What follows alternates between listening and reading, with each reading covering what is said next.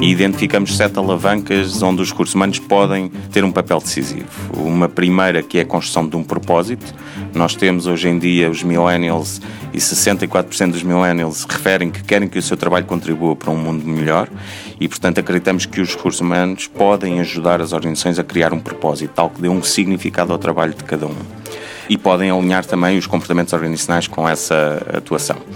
Uma segunda alavanca passa pela identificação e desenvolvimento de líderes e competências digitais uh, nos líderes. Uh, hoje em dia nós reparamos que bastantes funções de gestão de topo e primeira linha não estão preparadas para lidar com este processo de transformação e os recursos humanos devem identificar quem é que serão os líderes que poderão uh, levar a esta transformação na organização.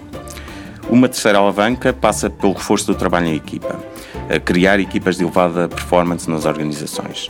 Hoje em dia o trabalho em equipa é, é bastante valorizado e é cada vez mais comum e necessário em processos de inovação e colaboração, mas nem sempre as equipas assumem comportamentos que podem levar a uma performance superior e pensamos que aí os recursos humanos podem ter um papel uh, decisivo.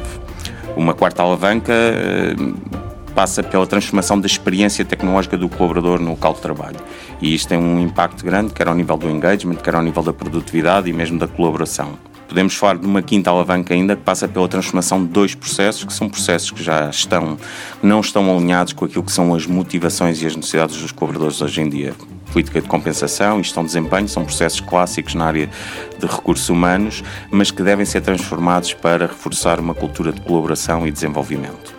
Uma sexta alavanca, é importante que as empresas também uh, apoiem os colaboradores a maximizar a sua produtividade pelo bem-estar, nomeadamente diminuir o foco do colaborador em temas que não são produtivos, muitas vezes até da sua própria vida pessoal e profissional, tem a ver com o ambiente de trabalho, tem a ver com a saúde física, com a saúde financeira e ajudar o colaborador com elementos que possam melhorar o seu bem-estar e permiti-lo focar-se de outra forma no trabalho. E finalmente falaria naquilo que é a transformação do próprio local de trabalho. Uh, onde os espaços devem ser redefinidos cada vez mais em função da utilização uh, que é dada e não tanto do estatuto e também promovendo maior flexibilidade e espaços mais colaborativos que permitam às organizações ter uma, um nível de engagement diferente, atrair talento e também ter níveis de produtividade diferentes.